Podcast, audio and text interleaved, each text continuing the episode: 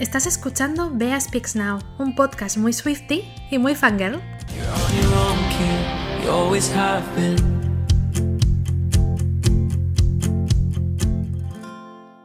¡Holi! ¿Cómo estáis? ¿Cómo va esa sobredosis de Taylor Swift? Porque de verdad no sé vosotros cómo lo estáis llevando, pero yo asimilar como tanto contenido nuevo todas las semanas me está gustando muchísimo y por otro lado es como que no me da tiempo, ¿no? Como a procesarlo, asimilarlo, fijarme en todo porque hay como muchísimas cosas que ver y muchísimos detalles a los que hacer caso.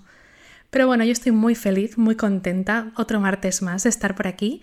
Y en el episodio de hoy quiero que hablemos de un montón de cosas. Quiero que repasemos algunas noticias que han ido saliendo eh, de última hora. Quiero que hablemos de algunas teorías y posibilidades que existen por ahí por el fandom como siempre y quiero que también hablemos de algunas novedades relacionadas con otros artistas que me gustan y demás, que siento que hace como dos o tres capítulos, no lo sé, que no hablamos de todo esto, así que creo que necesitamos hablar de algunas cositas que están pasando.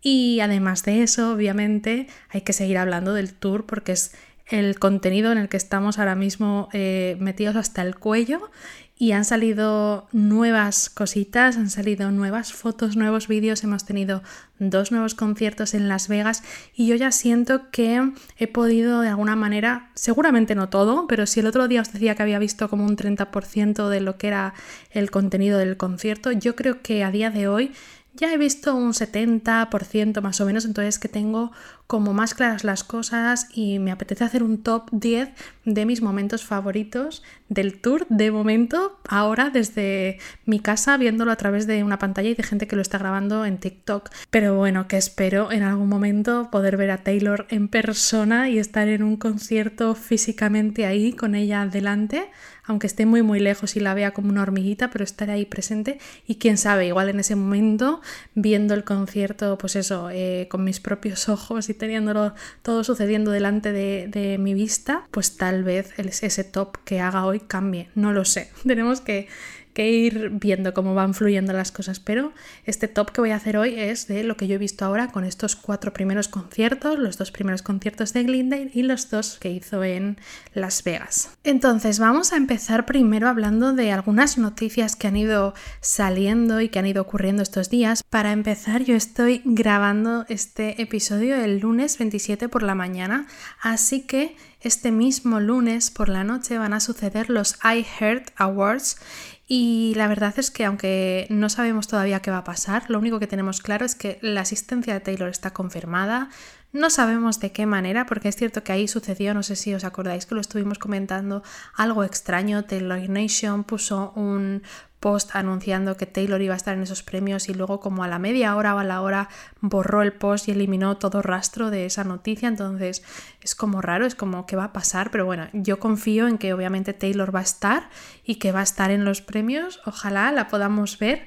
Y no sé, ya sabéis que hay como muchos rumores de que puede pasar en una gala de premios, que simplemente igual pues va y, no ocurre nada, nos da contenido de fotos maravillosas y recibe un premio además como especial a su carrera y demás, lo cual siempre lo vamos a estar celebrando, pero tal vez ocurran cositas y ya sabéis lo que pasó en los VMAs, yo creo que desde que Taylor lanzó ahí la bomba de Midnights, pues de repente como que todos los premios en los que sabemos que va a estar nos ponen un poco en tensión. Entonces, bueno, yo estoy grabando esto y lo vais a estar escuchando el martes después de haber sabido qué es lo que ha ocurrido en esos premios y, bueno, que tendremos que ver. Igual estoy aquí mm, tranquilamente hablando de mi top de momentos de no sé qué y de repente Taylor ha anunciado la regrabación de Speak Now. Me haría muchísima ilusión, aunque no creo que vaya a suceder. Pero bueno, quién sabe. El caso es que tendremos contenido nuevo, seguro. Más cosas que están ocurriendo. En relación a Speak Now, ha habido como una noticia así de última hora de estos últimos días que la verdad me hace mucha ilusión, pero al mismo tiempo me ha dejado un poco descolocada. Y es que yo pensaba, y creo que muchos de, los fans pensábamos que todo el asunto con el nombre del registro de Speak Now Taylor's Version y demás, estaba ya como muy solucionado y ya estaba todo resuelto, pero al parecer no, al parecer ha sido esta semana cuando, esta semana pasada, me refiero, cuando han llegado a un acuerdo las partes y al parecer, pues bueno, han encontrado la manera de poder convivir en el mismo contexto y bueno, poder em, finalmente sacar esa regrabación bajo ese nombre y demás. Claro, sabiendo que esto se ha resuelto, pues ya os digo, creo que fue el día 15 o 16, fue hace muy poquito, de marzo, me genera esta duda de, bueno, creo que si esto está como eh, muy muy reciente, no creo que la regrabación de Speak Now vaya a ser algo que vayamos a tener esta semana como pensábamos que lo iba a anunciar en los I Heard Awards y que el día 31 de marzo ya lo íbamos a tener y demás. La verdad que veo pocas posibilidades como de que todo estuviese como muy muy preparado para en el momento que esto se resuelva lanzarlo. No sé, me, me extraña un poco la situación porque supongo que, que bueno, que no tenían 100% garantizado que esto pudiese ser, entonces creo que esto hace que retrocedamos un pasito atrás y que bueno, que sabiendo que esto se ha resuelto, obviamente lo celebramos porque sabemos que va a poder salir en cualquier momento, ojalá sea 2023 y yo sigo eh, en mi teoría de que Speak Now es un disco que pega más hacia final de año, otoño, invierno, entonces tal vez sea un disco que tengamos pues eso, octubre, noviembre eh, de este año, ojalá, no lo sé, pero ahora creo que me inclino más por la teoría de que pueda salir cualquier otra regrabación antes. Sí que es como que veo más eh, peso que pueda salir 1989, no solo porque es un disco que pega muchísimo en las vibes de verano, sino que también, bueno, ya sabéis que eso es un disco que lo petó muchísimo, que le dedica un gran espacio en el set del tour, entonces mucha gente está escuchando esas canciones en Spotify y demás que no están en la versión regrabada y entonces yo creo que sería lo más inteligente el sacar ese disco ya cuanto antes para que esas reproducciones puedan ir 100% a ella. No lo sé, ya os digo que, que, ahora mismo estoy con el tema de regrabaciones bastante perdida, que esto me ha descolocado un poco y que mm, veo poco probable el tener algo muy muy pronto. Es decir, sabiendo pues eso, que, ya no va a suceder seguramente en marzo, abril dudo mucho que saque algo, además en abril va a suceder el Record Store Day, entonces dudo mucho que de repente Taylor haga algún lanzamiento en abril. Y demás, pues creo que ya nos iríamos casi a mayo para un anuncio y tal vez salir, pues no sé si hacia verano, hacia final de verano, septiembre, no lo sé, no lo sé. Así que bueno, está todo un poco ahí em, en el aire. No sé qué pensáis con esto de las regrabaciones. Yo estoy un poquito mm, como desilusionada pues por esto, ¿no? Porque es como que pensaba que iba a ser un proceso mucho más ágil, que los íbamos a tener un poquito como más rápido y demás, pero hace bastante del lanzamiento red ni siquiera tenemos un anuncio para la siguiente y supongo que, que, no será algo inmediato, que no sé si será como con Red que estuvimos 5 o 6 meses de espera, pero bueno, que por lo menos un mes o dos meses entre anuncio y lanzamiento seguro que hay. Entonces, pues siento que estamos ya casi en mitad del año y no tenemos ninguna pista ni nada que nos diga qué va a pasar con esto. Y la verdad que me tiene un poco ahí como como un poco desanimadilla en el sentido de, no desanimada porque estoy, ya sabéis, muy contenta con todo el contenido que estamos teniendo, con el tour y demás, pero un poco como, bueno, mm, que sea lo que tenga que ser, como bueno, cuando quiera anunciar algo, pues que lo anuncie, lo vamos a recibir con los brazos abiertos, tenemos un montón de ganas de descubrir las siguientes regrabaciones, pero sí que antes pensaba que iba a ser algo mucho más ágil y tengo la sensación de que no va a ser así y de que igual se espera incluso a que termine esta primera etapa del tour y que pase agosto y demás para hacer anuncio de siguiente, bueno, anuncio no sé, o lanzamiento por lo menos de la siguiente regrabación. No sé, veremos, tendremos que esperar como siempre, nos pasamos la vida esperando, eh, pero llegará, llegará en algún momento y seremos muy muy felices. Después hay cositas también que han ido ocurriendo en el fandom y es que ya sabéis que se nos va mucho la pinza con esto de las teorías y demás y hay varias teorías nuevas que han ido comentándose estos días por redes, especialmente por Twitter, que es por donde yo las suelo ver siempre y siempre que las veo os las comparto y eh, teorizamos juntos.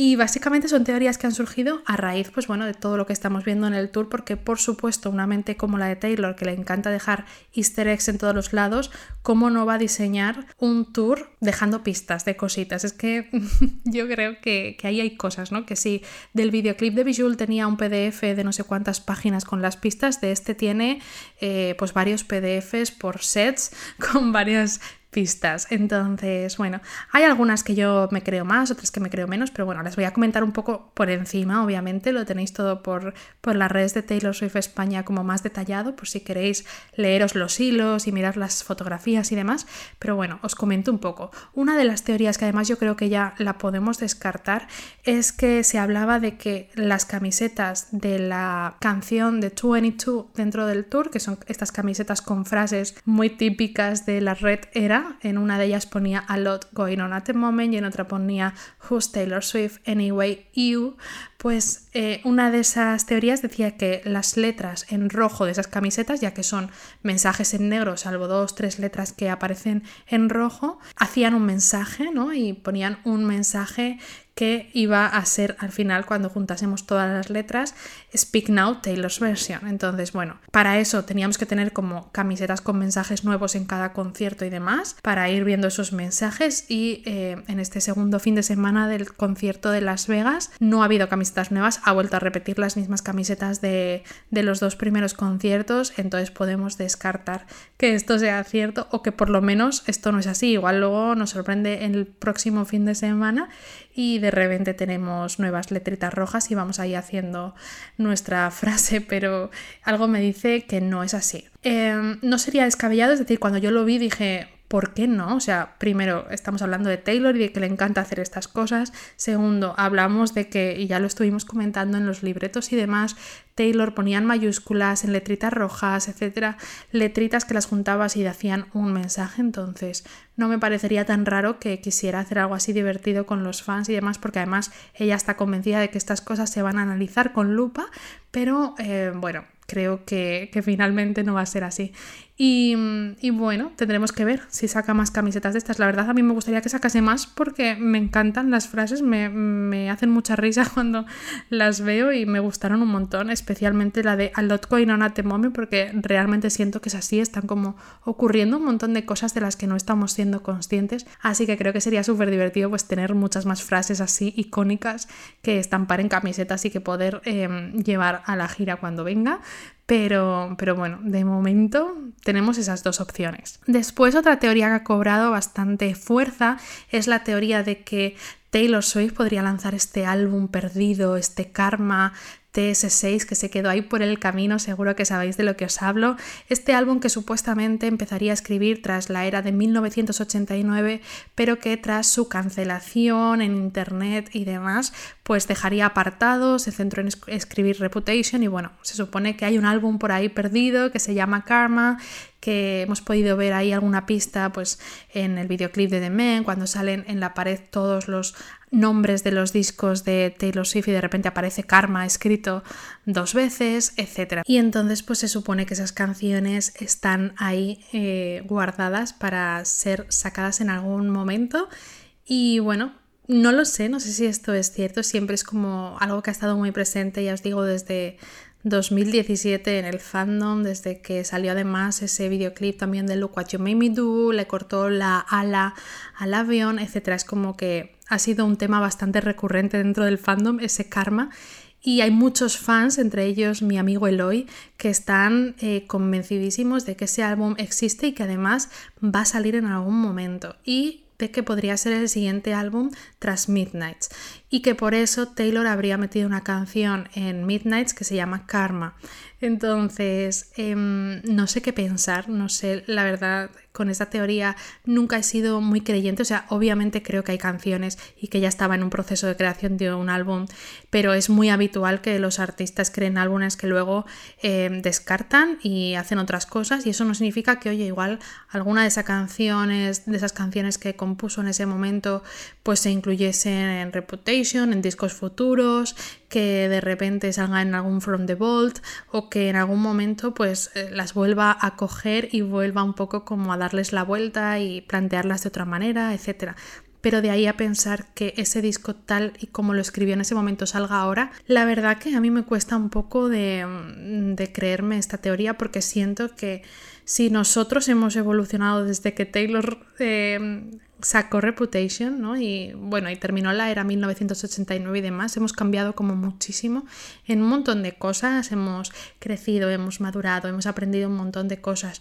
O yo por lo menos siento que no soy la misma en muchísimos aspectos que la que era en 2016, 2017, pues imaginad Taylor que en ese proceso eh, ha visto cómo le han robado su música, ha tenido que salir adelante, pues bueno, grabando nuevamente todos sus discos eh, anteriores, ha tenido que pasar también por una enfermedad bastante complicada de su madre, ha tenido que vivir pues un confinamiento como lo hemos vivido todos, ha pasado por un montón de cosas, ahora está con la persona de la que está enamorada y el amor de su vida, quiero decir, han cambiado tantas tantas, cosas de la Taylor de ese momento que para mí no tendría sentido el volver a lanzar ahora Karma, un disco que estaba planteado en, en un momento de su vida totalmente distinto del de ahora. Entonces, la verdad que me extrañaría. Que sea algo así, una especie de regalo a los fans, un pequeño EP que saque, pues como ha sacado las canciones estas que nos está soltando ahora de Lover y demás, pues oye, quién sabe, igual sucede. Pero de ahí a que sea un álbum nuevo y que sea ese álbum perdido y demás, la verdad que me cuesta un poco creerlo. De todas formas, la teoría que hay por internet es que durante el concierto del The Tour, Taylor nos está diciendo con pistas que Karma va a ser su siguiente disco, TS11, porque, bueno, supuestamente Karma, su color sería el color naranja, ya sabéis que cada disco de Taylor tiene un color, lo cual me preocupa un poco porque es como que los colores así principales están todos ya asignados a álbumes y no sé si, no sé, cuando Taylor grabe su disco número 30, mm, ¿tendrá colores aún? Se irá, claro, se irá a subtonos, al color azul, perla de no sé qué, o colores así como a, una paleta mucho más amplia de colores, pero ya será mucho más difícil de identificarlos. Pero bueno, el caso es que el naranja sería el color de karma y que en la canción de karma, que es la última canción, la que cierra el concierto aparecen varias bailarinas con sus chaquetas y demás, como la que lleva Taylor, de pelitos y demás, y cada una de esas chaquetas es de un color representativo de cada uno de los álbumes. Hay rosa, hay verde, hay rojo, etc. Y de repente hay una bailarina que lleva una de esas chaquetas que es naranja. Hay dudas sobre si esa chaqueta realmente sería Karma o sería la representación de Evermore porque se ve que marrón, chaqueta marrón como tal no hay, que marrón sería supuestamente el, color de Evermore, pero tal vez em, podría ser este naranja. Recordemos que además el vestido que lleva durante el set de Evermore es muy este color.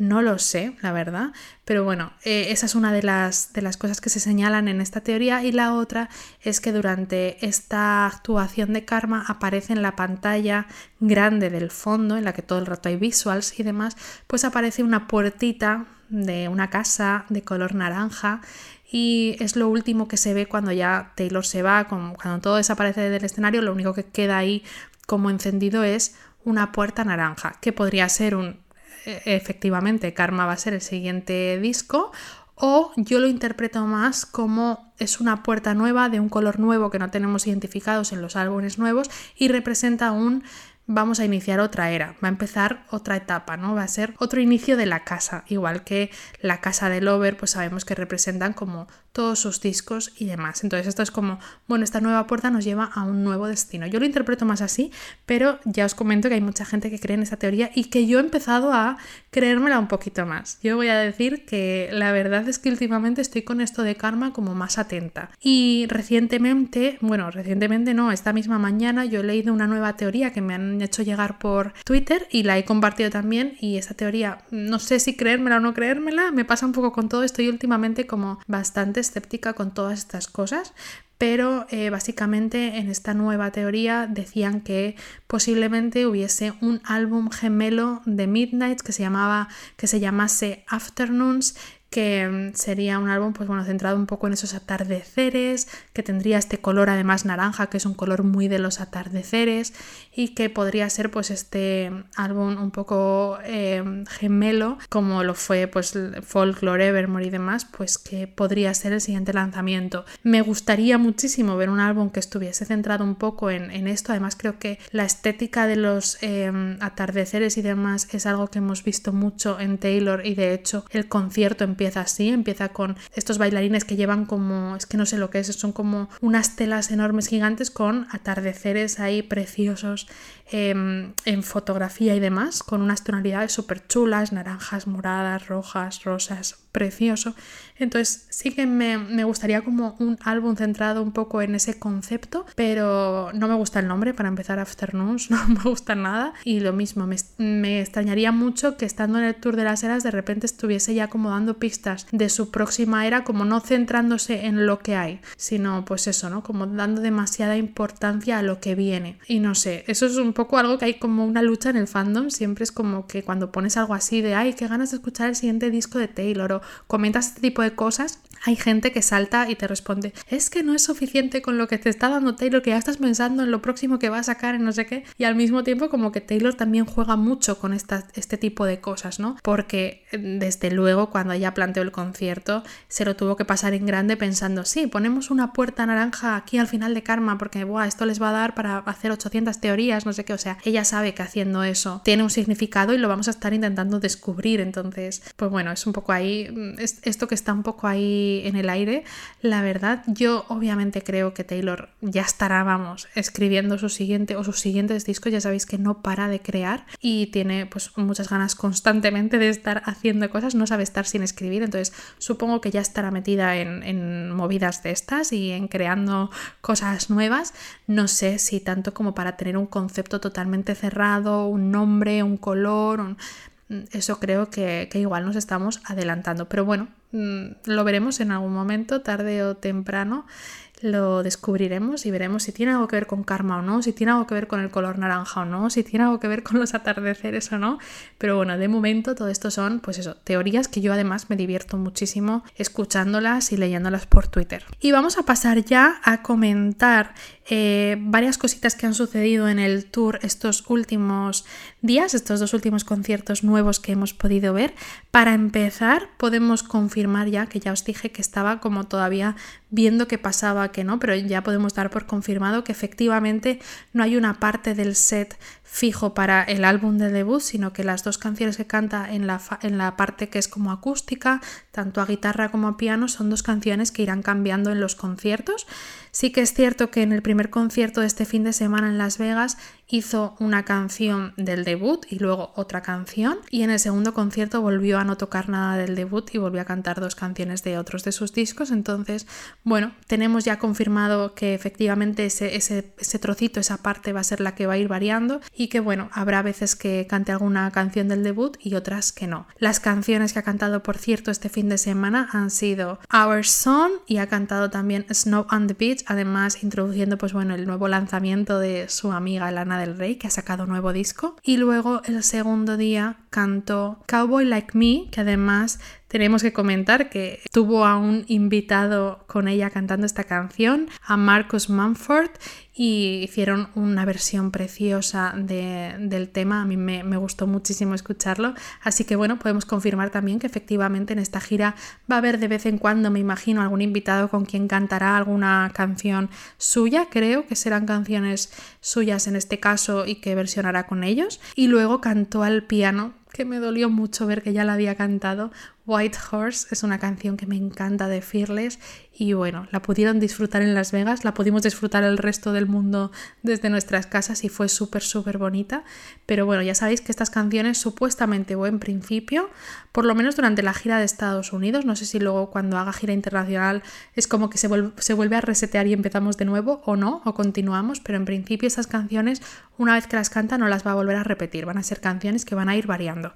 Entonces por eso eh, estoy un poco triste porque van saliendo canciones que me gustan y digo, bueno, ya está. En fin, y nada, más cositas. Em, vamos a pasar ya a la parte en la que voy a deciros mi top 10 de cositas que han ido ocurriendo en el concierto y demás. Y luego ya nos vamos a comentar alguna novedad extra de algún artista que me gusta y demás ajeno a Taylor. Pero vamos primero, pues eso, a repasar este top 10 de momentos del el The Eras Tour que más me han gustado. Son momentos que quiero dejar claro antes. Son momentos que me gustan a mí porque porque sí, porque es mi top y no es el vuestro en este caso. Entonces no tenemos por qué coincidir en que estos momentos que yo elija sean también vuestros momentos favoritos. Eh, son momentos que yo he elegido hoy, a día 27 de marzo, y esto no quiere decir pues que yo que sé, la semana que viene, pues viendo más contenido y demás, de repente todo cambia o que en unos meses piense completamente distinto. Ya sabéis que esto suele pasar y con Taylor por lo menos a mí me pasa. Sí que tengo claro cuál es mi disco favorito y yo creo que eso, no sé, difícilmente cambiaría, pero hay muchas cosas que van cambiando, que de repente mi canción favorita pasa a ser otra, de repente ahora estoy muy muy en bucle, por ejemplo, con Folklore otra vez, que llevaba sin escucharlo eh, bastante tiempo y ahora estoy como mi top de canciones que escucho todos los días, de repente son Illicit Affairs o son August, etc. Y llevo sin escuchar, por ejemplo, You're on Your Own Kid, que la tuve ahí en bucle muchísimo, pues bastante tiempo. Entonces vamos con este top. Lo he intentado ordenar también lo mejor que he podido y para hacerlo un poco más interesante a ir desde la posición número 10 hasta el momento para mí eh, favorito y más especial de todos. Vale, vamos a hacer ese repaso. En el número 10, uno de los momentos yo creo que más esperados eh, por todo el fandom y obviamente también por mí es este momento de la canción de Cruel Summer. Teníamos muchísimas ganas de, esta canción. Creo que estaba clarísimo que era una canción muy muy potente dentro del disco de Lover, que de no haber habido pandemia y de no habernos encerrado y demás, seguramente pues habría tenido videoclip, habría sido una canción muy muy importante en la carrera de Taylor Swift, que lo es. Y, y bueno, creo que era un poco momento de, justicia poética el poder verla en directo y especialmente ese puente. Entonces ese es uno de mis momentos favoritos del tour, cuando en el puente además ella anima al público y les dice, oye, este es el primer puente que vamos a cantar esta noche, así que por favor cantadlo y gritarlo conmigo y es un puente muy muy fuerte y muy muy potente. Se siente la energía tanto del estadio como de Taylor y me encanta. Es que, en fin, top 10, vamos, tenía que estar aquí. Después, en el top 9 tengo la intro del concierto hasta que ella sale, me refiero. Me parece una intro muy, muy, muy guay, me encanta, me parece súper bonita. Eh, si no la habéis visto, lo que sucede es que, bueno, con las luces apagadas y demás, en la pantalla van saliendo las habitaciones de la casita de Lover con distintos colores y demás, ya sabéis, representando cada álbum. Y además se va escuchando de fondo como una pista en la que van saliendo cositas de los discos, frases, eh, etcétera, ¿no? Entonces, eh, pues por ejemplo, se escucha el They Say Speak Now de Speak Now Taylor's Version, lo cual me hace mucha ilusión y claro, yo supongo e imagino que todo lo que se escucha ahí son cosas nuevas, cosas regrabadas, que no está utilizando los em, audios de, la versión que grabó eh, hace tiempo. Entonces, para mí me emociona mucho saber que las palabras que escuchamos ahí de Reputation, las palabras que escuchamos ahí de 1989, de Speak Now, son todas estas Taylor's version que aún no tenemos. Entonces, me emociona muchísimo. Y luego, cuando dejan de salir estas habitaciones y demás em, de la casita en la pantalla, se abre como la puerta que se abre en la pantalla y empiezan a salir como los bailarines con esta especie de alas enormes que yo al principio decía que son, son pájaros, son peces, no tenía muy claro qué es lo que era, pero al final es una especie de como de tela enorme eh, que cada uno lleva como un atardecer diferente, es lo que os comentaba antes, ¿no? Con colores del atardecer y demás.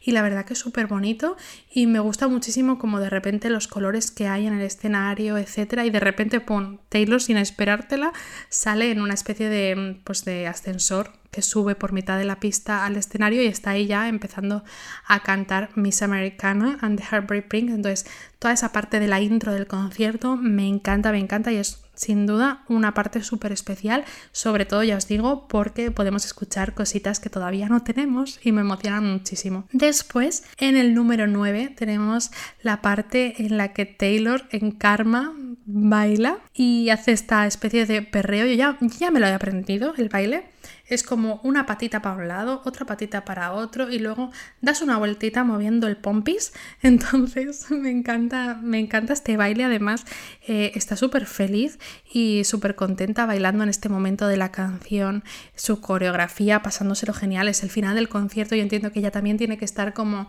eufórica de wow, todo lo que hemos vivido estas tres horas y pico y a la vez esto se está acabando, ¿no? Y, es como un momento muy, muy chulo y ese momento del baile es que me encanta, me encanta ver ese vídeo, eh, lo, veo en bucle y, me encanta verlo en todos los conciertos.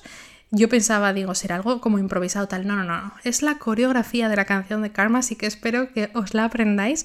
Y me encanta ese momento de Taylor perreando. ¿Quién lo habría imaginado? Es maravilloso y, la verdad que tenía que estar en este top sí o sí. Después, en el número 7, tengo la parte en la que previo a Champagne Problem se sienta en el piano y habla con el público. Es una parte como siempre muy muy bonita, al menos en los conciertos que llevamos en las que habla pues de, de que ha pasado mucho tiempo, desde que no hace tour, desde que eh, pues sacó su último disco, etcétera, y que en todo este tiempo de repente ha sacado cuatro discos más, habla también del proceso de las regrabaciones, en alguno de estos conciertos bromea sobre si Evermore es un disco que odia o no odia, muy divertido, etcétera. Entonces, bueno, esta parte al final me encantan las partes en las que el artista habla con el público y les cuenta cosas y, demás. Entonces me gusta mucho porque es como la primera, parte la primera vez dentro del concierto que realmente se sienta y, se dedica un ratito a hablar. Además, mientras va ahí tocando una melodía en el piano y demás, es como un momento muy, muy guay. Y obviamente yo esto estoy haciendo un poco de trampas porque voy a sumar aquí lo que es toda la actuación de Champion Problems porque es que esa canción de principio a fin, pero especialmente ese puente, tiene que estar en este top y, la verdad que me encanta porque en esta canción Taylor interpreta más que nunca y lo podemos ver en su cara. Ella está sentada al piano tocando tranquilamente, pero las expresiones que tiene en la cara, etcétera, de cabreo, es que la canta con rabia, me encantan, me encanta. Y luego la cara ya de desquiciada que pone cuando dice la frase en el puente, pues es maravillosa. Entonces, esa es mi posición número 7. Después nos vamos a la número 6 y ahí tengo toda la canción entera. Lo siento, los 10 minutos enteros que dura la canción de All Too Well 10 Minute Version. ¿Por qué? Primero porque es mi canción favorita de Taylor, segundo porque es muy muy especial esta versión de 10 minutos que tanto tiempo hemos tardado en escuchar. Creo que además eh, el momento de lanzarlo con el corto, con todo eh, este merch que salió, la bufanda, el llavero, el no sé, fue como un momento tan tan bonito dentro de lo que es el fandom y tan especial que a mí me lleva un poco no solo a, la canción en sí eh, del disco, al track 5 y a lo que en un inicio significaba All Too Well, sino a todas las memorias y los recuerdos que estamos haciendo a raíz de, que ella lo lanzara, ¿no? Y de repente pues empezase a enamorarse de la parte de dirigir y empezásemos a ver a esta Taylor eh, más creativa y empezásemos, no sé, para mí es como una canción y un momento muy muy especial y es que 10 minutos de una canción eh, entera, ¿quién iba a pensarse que nos la íbamos a aprender de principio a fin? Y la verdad que me encanta que la cante entera, me encanta además el momento mágico que se crea. Ella simplemente está en mitad del escenario, en una plataforma elevada, con un abrigo de brillos y su guitarra, y te canta la canción de principio a fin tan tranquilita y sin, sin hacer más, o sea, no se mueve más, pero de verdad que te cautiva. Y además es muy bonita la puesta en escena porque en esta canción salen dos tipos de confeti. Sale una parte al principio de la canción cuando habla de las hojas, del otoño y demás, pues caen como confetis con forma de, hojitas marrones, rojizas y demás, muy muy bonito.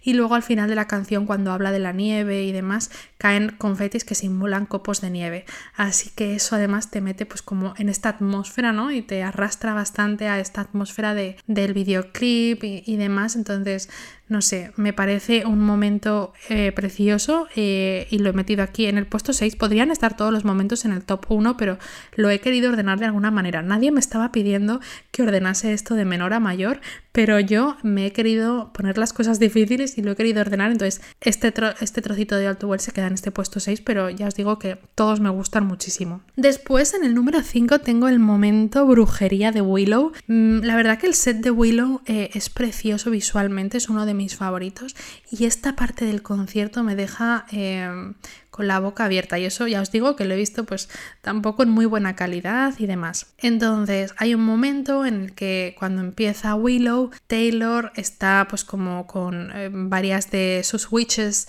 eh, mientras se van colocando las capas y demás. Y dice ahí unas frases además como con un sonido muy muy envolvente y muy misterioso y demás. Y de repente em, aparecen esas bolas, eh, esos balones que tienen naranjas que empiezan a lanzar al aire y en la pantalla se hace un efecto como si fuese fuego y empiezan a hacer ahí como un ritual de, de brujería que me encanta y, la verdad que es súper, súper chulo el ver a la Quedarre haciendo brujería, luego con, toda la atmósfera del, del, bosque, de los árboles, Taylor con la capa, con... Bueno, me encanta, me encanta toda esta actuación, pero específicamente la parte del inicio de esta actuación es brutal, es brutal, me, deja eh, atrapada y así con la boca abierta. Después, en el puesto número 4, tengo un momento que es súper cortito, en verdad, pero es que lo tengo en bucle me hace muy muy feliz verlo y tenía que estar en este top y además está muy muy alto, me he dado cuenta que lo he puesto en el 4, pero es que me encanta. Y es el momento en el que en Bijul están bailando como con los bailarines y demás y ella hace con las manitas como un gesto muy divertido y da como unos saltitos mientras mueve las manitas, son nada, 5 segundos de verdad, pero es que estoy obsesionada con ese momento, me hace muy muy feliz y es súper súper divertido, entonces tenía que estar aquí en este top. Después en el número 3, y no es coincidencia que, esté en el número 3, pero tenía que estar obviamente la actuación dedicada a Speak Now, la única actuación y el único momento de Speak Now que tenemos en el concierto, pero que es maravilloso. Esta actuación de Enchanted me parece súper mágica, no solo la he colocado, que también porque sea la única representación de mi disco favorito, pero aparte de eso creo que la actuación es un 10 Em, la atmósfera también que te crea es maravillosa. Ella sale vestida de princesa con unos vestidazos preciosos, sale guapísima, canta la canción preciosa. Me encanta el momento en el que como que se va a la parte del rombo y eh, va a empezar el estribillo y entonces empieza a cantar el estribillo cuando justo también la plataforma empieza a subir y parece todo como súper mega mágico. No sé, me parece muy muy bonito y es una actuación preciosa, así que tenía que estar en el top y por supuesto aquí está en una muy buena posición, en su número 3 como le corresponde, así que bueno, ahí está también. Y bueno, vamos a pasar ya al top 2. Oh my god, estamos ahí ya cerca, cerca de descubrir cuál es mi momento favorito de todo el concierto.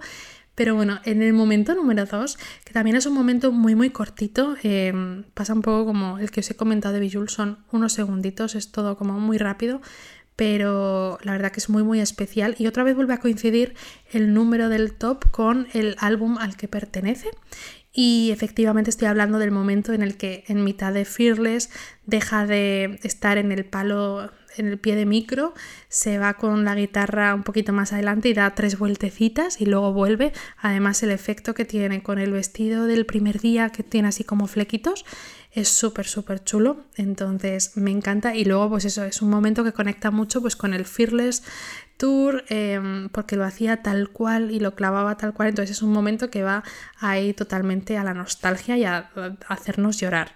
Así que es un momentazo súper chulo. Y ya por último, en mi top 1, mi momento favorito de todo el concierto, es como dos momentos juntos. Yo estoy haciendo un poco de trampis, pero van juntos porque en verdad suceden como muy juntos, pero bueno, eh, es la parte en la que en August, eh, bueno, tiene que ver con el puente de August, cuando ella de repente se recorre el diamante de punta a punta corriendo, me encanta esa parte, es que me encanta. Y bueno, se pone ahí a cantar em, gritando y demás. Es maravilloso como toda esa parte del final de August, que ya sabéis que además es mi canción favorita de folklore. Es preciosa, además con los vestidazos que tiene en la era de folklore. Es muy, muy chulo verlo. Me encanta esa parte. Y justo cuando termina de cantar August es cuando se pone a cantar el puente de Illicit Affairs, que además es desgarrador, se tira al suelo. Entonces, por eso, como que eso lo he metido junto porque es que es el momento para mí del concierto y bueno, yo necesito, necesito ver eso en directo y, llorar, y llorar porque si ya viéndolo con la pantalla me emociono, em, no sé lo que tiene que ser ver esto eh, sabiendo que está ahí sucediendo de verdad delante de ti. Y bueno, estos han sido mis top 10 de momentos favoritos del tour. Ahora me gustaría un montón saber cuáles son los vuestros, entonces hay una cosa nueva aquí en Spotify y es que ahora permite comentar los episodios y dejar pues reviews y demás, lo cual me encanta. Es algo nuevo que se ha incorporado recientemente, así que muchísimas gracias a todos los que habéis dejado comentarios en los episodios anteriores. Y a partir de ahora, pues me gustaría trasladar un poco estas preguntas y debates que generábamos por Instagram a esta plataforma, a este, a este espacio que nos cede Spotify. Así que dejadme por ahí cuáles son vuestros momentos favoritos del tour. No sé si los 10, si queréis hacer los 10, perfecto, pero si no, un top 3, vuestro top 3 de momentos favoritos del tour, con cuáles os quedáis y ordenarlos. ¿eh? Os obligo a mm, pasarlo mal como lo he pasado yo ordenándolos porque quiero conocer y saber cuáles son vuestras opiniones. Así que dejádmelo por ahí o cualquier cosa que queráis comentar. Yo a mí me encanta leer lo que os parecen los episodios. Si os ha gustado, si no, si queréis comentar cualquier otra, otra cosa de las que yo hable durante el episodio, pues perfecto. Estos comentarios no se publican directamente, sino que me llegan a mí y yo los tengo como que aprobar, pero vamos, que yo en cuanto los leo eh, les doy a probar y se publican. Así que bueno, podéis eso, también leer los comentarios de los demás y demás, que es muy divertido. Y espero que me dejéis ahí vuestro top 3 por lo menos, si queréis hacer 10, perfecto, de momentos del Dear Store. Y ya vamos a ir terminando eh, este episodio, que al final eh, yo quería hacer algo rapidito como siempre, siempre me pasa esto y luego me enrollo un montón. Pero vamos a ir acabando con cositas que han ido pasando con algún artista que me gustaría comentar. Para empezar, eh, Macy Peters va a sacar un nuevo single este viernes. Me hace gracia porque siempre os hablo de Macy Peters y yo no sé si aquí la gente conoce a Macy Peters y se ha escuchado algo de Macy Peters. Es, tarea obligatoria. Dejádmelo también en los comentarios si escucháis a Macy. Pero bueno, va a sacar una nueva canción este viernes, su segundo single de su nuevo disco que saldrá por junio. Y efectivamente esta canción yo le tengo muchísimas ganas porque ya hemos podido escuchar parte del estribillo y demás por TikTok y demás y es súper chula. Va a ser un temazo, se llama Lost the Breakup y, bueno, es una canción, yo creo, por lo que he oído, como muy empoderante, sobre todo pues en un momento de ruptura con alguien y demás, de, de decir, oye, lo que te pierdes y tengo muchas, muchas ganas de escucharla, así que este viernes creo que sale la canción y creo que también sale un videoclip que han grabado en Japón, así que tengo como muchas ganas de ver todo eso y ya lo comentaremos más adelante. También em, esta semana tenemos nuevo single de Aitana, por cierto. Aitana este miércoles por la noche, miércoles a partir de midnight, eh, va a sacar su nueva canción Los Ángeles, que además también por lo que se ha escuchado un poco así em, en un pequeño adelanto que ha subido, tiene una pinta increíble. Es cierto que va a tener un sonido, todo su nuevo disco, mucho más electrónico, entonces yo ahí no estoy muy cómoda porque es un estilo que no me gusta mucho, entonces no lo sé, tengo que darle primero la oportunidad, pero sí que es cierto que tengo muchas ganas de escuchar este nuevo single y de ver qué ha preparado. Además está haciendo un concepto muy muy guay con esto del alfa. Ayer mismo hizo un directo para explicar lo que va a hacer y es que va a hacer una serie de fiestas eh, en las que va a estar ella pues como DJ poniendo música y demás y van a ser fiestas gratuitas para que los fans puedan ir a bailar, a, beber, a pasárselo bien, etcétera y estar también un rato con ella y adentrarse un poco en el mood de lo que va a ser el concepto de su nuevo disco, que es cierto que va a ser un disco muy pues em, electrónico, muy de escucharse en un club, etcétera. Entonces pues tiene muy buena pinta toda esta promo que está lanzando y tengo muchas, muchas ganas de escucharlo. También eh, dijo en este directo que todas las canciones de este nuevo disco son completamente nuevas, las escribió a partir de enero cuando se fue a Los Ángeles, entonces son canciones que ha escrito recientes y que dentro del disco también van a estar dos temas que, que ya conocemos, que son Formentera y En el coche, así que bueno, tengo muchas ganas del nuevo disco de Aitana, a pesar de que en principio el estilo no me llama mucho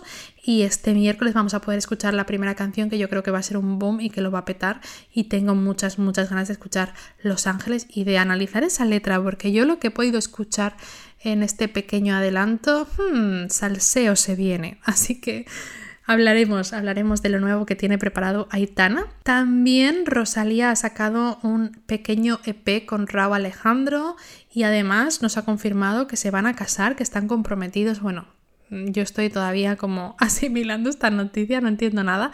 El EP tiene tres cancioncitas que son Beso, que es el primer single, que seguro que habéis escuchado y demás. Es muy empalagoso, pero es muy muy guay, es un reggaetón así, la verdad, muy interesante. Después está Vampiros, que es mi canción favorita de momento, la que más estoy escuchando, me gusta mucho, es también un reggaetón muy guay y me recuerda un poco a, no sé, el reggaetón antiguo.